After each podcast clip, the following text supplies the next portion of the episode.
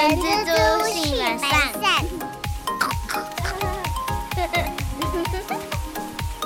Hello，大家好，我是人蜘蛛的厚厚。大家好，我是人蜘蛛的本善小姐。我真的要抱怨一件事情，就在刚刚我们两个准备要开录的时候，原本送修的那只麦克风，在前几天送回来，当下有稍微检查一下，没有什么问题。但真的要录的时候，shit，就是有问题，它就是比较小声。所以呢，我跟阿善两个人今天一样共用一支麦克风，我还要再另外找时间跟铁三角算账一下。或是我们也要买一包绿色乖乖。我怕我会吃掉。好的，宵夜吃太多对身体不好啦。讲到了身体健康嘞，今天想要跟大家聊聊健康检查。前阵子饱受感冒的厚厚，最近才有一种脱胎换骨的 feel，希望可以维持很长段时间。那所以啊，今天我跟阿善两个人就想跟大家聊一下有关身体健康检查这件事情喽。那有请阿善先做一个简单的介绍，好吗？不知道大家的公司有没有提供健康检查的这个措施呢？其实那个健康检查呢，有分成大项，分成两种，一种是我们入职公司之前我们要去做的体格检查，然后跟我们已经是员工之后，公司定期会主举办的健康检查，其实这大两大项是有一点点不太一样的。雇佣前竟然要交体检，我那时候哦，因为我在这间公司比较久了，那在此之前我都没有交交过体检这种报告，诶。没错，因为这个是后来越来越受到重视啊。哦，但是现在你的意思是说有两种，入职前交呃雇佣前交体检，然后到时以后。看公司，有些公司会让你做健检，是这样子吗？没错。那我们就来跟大家说明一下这两者有什么不同的地方吧。没错，有些人可能会有一些疑问，就是我要去新公司报道的时候啊，可能一项报道需要准备的资料就是体格检查报告。那这个体格检查报告呢，为什么政府会有这样子的相关的规定？主要呢，是因为在你录用这个员工进来的当下，可以了解他的身体状况，然后可以协助去调整他的工作的项目。那或者是未来员工身体有发生一些疾病的时候，也可以用这些资料去判断。这些状况是不是跟从事的工作有做相关？那另外啦，有一些职业，像是如果是餐饮业的员工，那也会特别去看他到职前的这个体格检查，避免雇佣到像可能会有传染病、呃肺结核这样子的状况，造成食物的污染。这样我也想到，哎，那前三年那个 COVID nineteen 的时候怎么办？那个时候需要缴体检嘛？啊，其实就算有传染病啦，就你等到治好了，然后康复了，我觉得在到职应该也是 OK 的啦，对不对？我们这个可以分成两种状况，一种是他到职的时候啊，然后给我们的健检报告，我们发现哎呦是有传染病的；跟另外一种是他已经是员工了，然后就跟刚后讲的情况一样，就是啊，可能像之前的 COVI 一样，像这种状况的话。呃，需要注意的是，它是不是会直接影响工作？对，就像我们刚刚讲，如果是肺结核，但是你就完全没有办法从事跟餐饮相关的，可能厨师啊相关的工作，这个是完全就直接是不适合的。但是如果他今天这个传染病其实是跟他的工作性质没有直接的相关的话，那这个时候。是雇主跟员工都应该要进行这样子的防疫保护措施啦。不管是你要请假去就医、申请留职停薪，或者是像之前 COVID 的时候有一些隔离的政策等等，来避免传染，雇主不可以直接就解雇员工哦，这个也要特别留意。对啊，有病就要医啊，所以医完其实还是可以继续正常的上班啦。然后只是说，嗯，我就觉得这个在入职前先检查一下，其实也是保护大家啦。然后也要看工作性质啊，比如说你的工作是可以在家工作，其实那就没有差，不影响你的工作表现跟工作效率的话，应该就还好了。那我们现在来讲一下那个健检。那健检部分的话，就是你到职以后，你是哪一家公司员工以后，然后一般公司好像都会提供这种这个叫福利吧。像我们公司也有，但是我们公司的那个健检就比较，我个人觉得很普通啊，好像就是一千二、一千三那个价位，就是我会觉得啊，这就是去量身高体重、血型、抽血，然后哎还可以 A 一顿早餐来吃。但是要很早起，然后前一天好像八小时前不能进食，我忘记了。然后你知道吗？哎，这会说太多。我上次去健检的时候，我前一天还喝那个啊，完了，我忘记它叫什么酒，就是有橘子的味道，然后很甜，超甜。然后我就那天很疲啊，我就想，好吧，前八小时不能饮食，那我就要在八小时之前好好个喝的开心一点。然后就喝很多，然后嗯，后来发现隔天呢，那个酒没有不好退，然后那一天检查完那个血糖啊非常高诶，因为好像你超过血糖一百到一百二是高风险，然后一百二十几以上，我忘记二到多少就是糖尿病。那天我测出来九十九，哇靠，糗戏，真叫糗戏。但后来我后来发现，就算我没有喝，我血糖好像也是在九十五，也是偏高，所以我现在都要吃精致淀粉，比较安全，比较保险一点。是尽量避免精致淀粉。嗯，是吗？不是淀粉吃少一点啊？还是我误会了？就是我反正我现在淀粉就是吃比较少。哦哦，所以我误会了，不是精致淀粉，是反而不能吃精致淀粉。Sorry。那好吧，阿三，那你来讲一下那个体检的部分，好了。那其实，呃，我们入职之后啊，通常啊，如果这个公司呢有依照法规在办理健康检查的话，通常就是会定期去举办这样子的一个健康检查。那为什么我们会需要公司定期的去做健康检查？其实这个对公司来说也是相对重要的事情，是。有机会可能因为你这样定期的检查，然后提早发现了某一些员工，他因为工作的关系，然后造成可能未来会有的职业灾害，这是一个预防的手段，就是职业病嘛，对不对？预防你职业病，没错。然后最后一个也是到职之后的健康检查，但是这个可能。蛮看那个公司的营业性质的，这是特殊健检，它是特特定的对象跟特定项目的健康检查，这都是他们这个是针对高风险的产业去作业项目才会有的特殊的健康检查。那这个我们就不多说。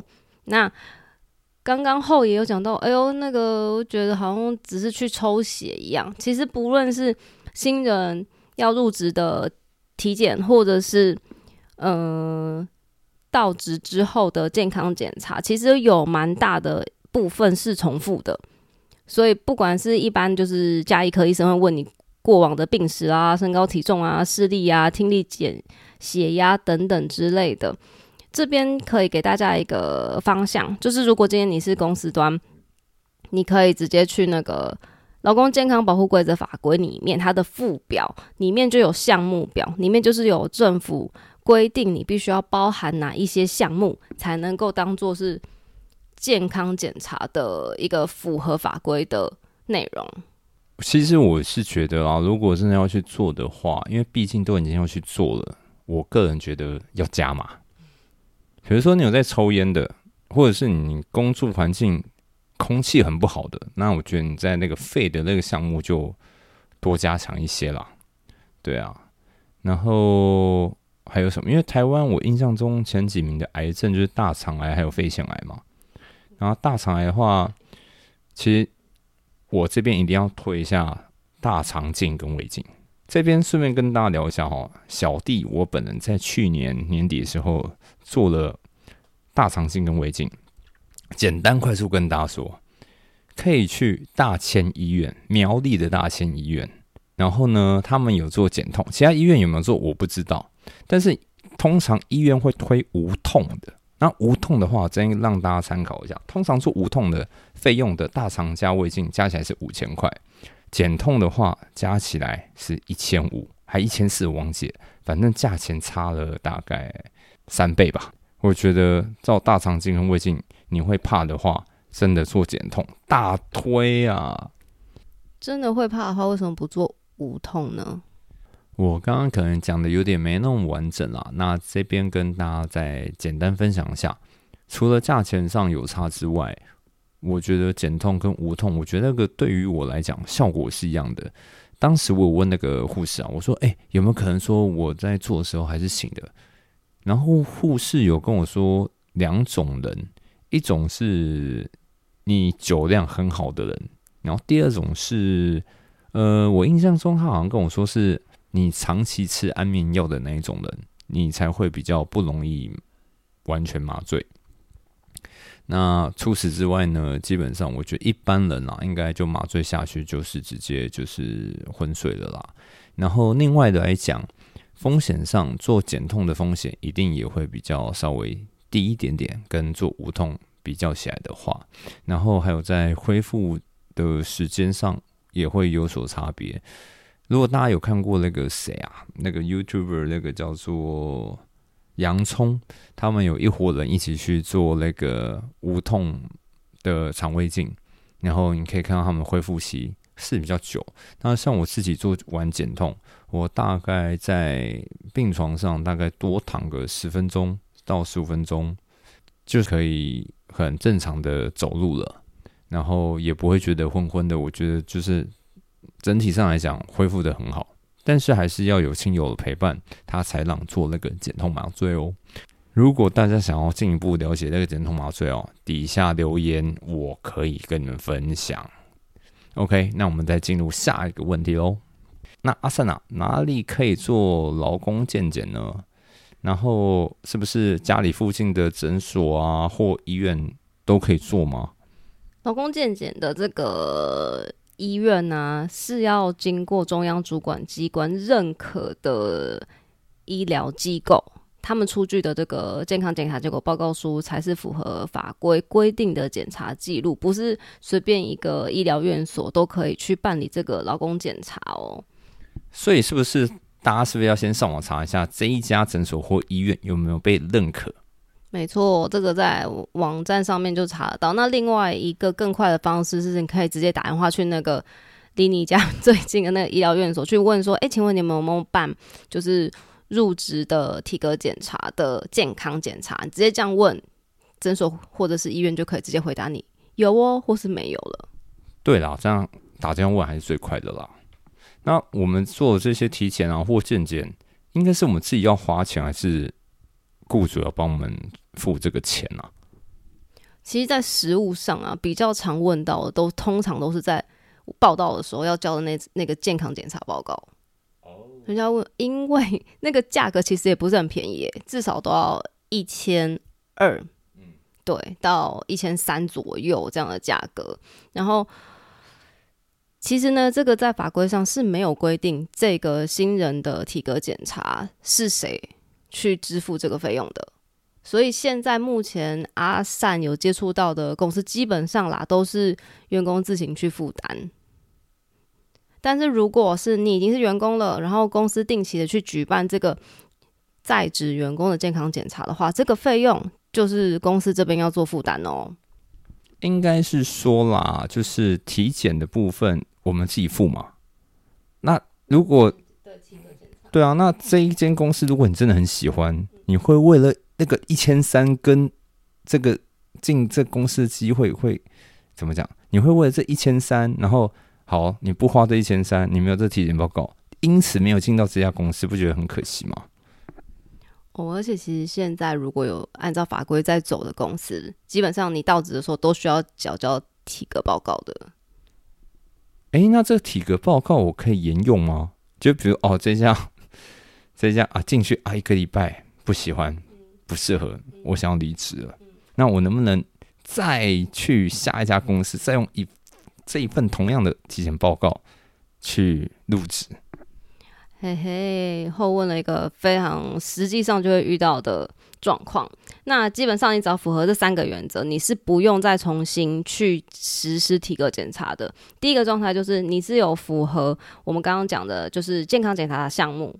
那第二个是你没有超过法规规定的健康检查期限。其实这个期限完全就是按照年纪。去规定那个年限的，就像是如果你没有满四十岁的话，是每五年要做一次健康检查；然后你是四十岁到六十五岁，是每三年要做一次。那如果你是年满六十五岁以上的，那每年要做一次健康检查。然后第三个原则是，你要在我们刚刚讲过要被主管机关认可的医疗机构去做这个健康检查。你只要符合上面三个原则，基本上你是不需要重新再做体格检查的。那但是另外有一个要让大家知道是，就是有一些公司它基于他们职场健康管理的需要，他们可能会需要请劳工提供一定期限之内的体格检查报告。那他们就会定定跟健康指导及管理措施内部。这样的工作守则，而且告诉员工，或是他们经过劳资会议协商，取得劳工同意之后，像这种情况的话，他可能就会期限就会比刚刚我们讲的再缩短。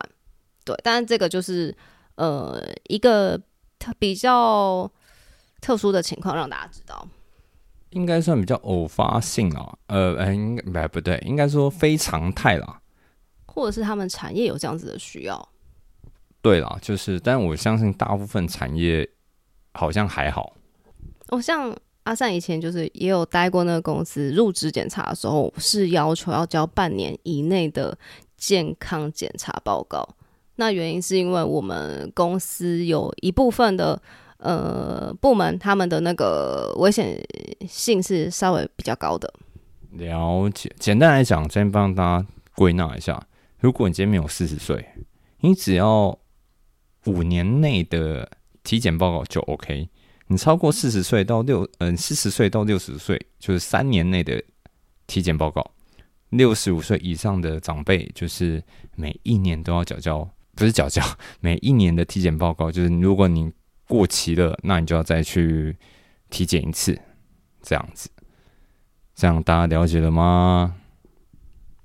那刚刚我们讲的那个期限呐，也是现在法规里面规定公司在办理在职员工健康检查的一个标准是一样的。那会不会有一种状况是，雇主啊，他没有安排员工要做那个健康检查，会怎么样吗？因为其实我以前刚出社会的前几份工作，公司好像就没有这种福利，这算福利吗？还是说看？公司以现在我们现行的法规来说，这个严格来说已经不是福利了，因为已经是法规有规定一定要举办这个健康检查喽。没错，然后这边要特别提醒公司的地方是，如果你没有依法去办理健康检查的话，可能会有三万到十五万元的罚款哦。所以，嗯，千万要留意。不要疏忽了健康检查这件事情。那这健康检查就像我们刚刚讲的嘛，你四十岁以下的五年一次就 OK 了。嗯，四十到六三年一次，六以上一年一次，每年啊。